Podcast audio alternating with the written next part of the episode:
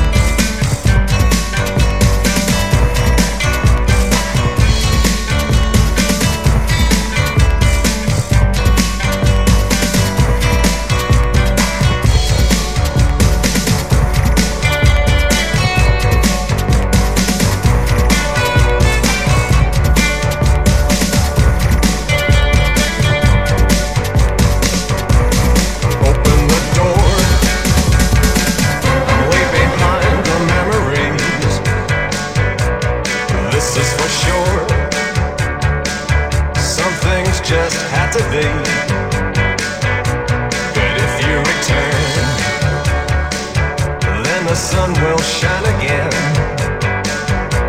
But I don't expect that anything will be the same. Take something bad and make it into something good.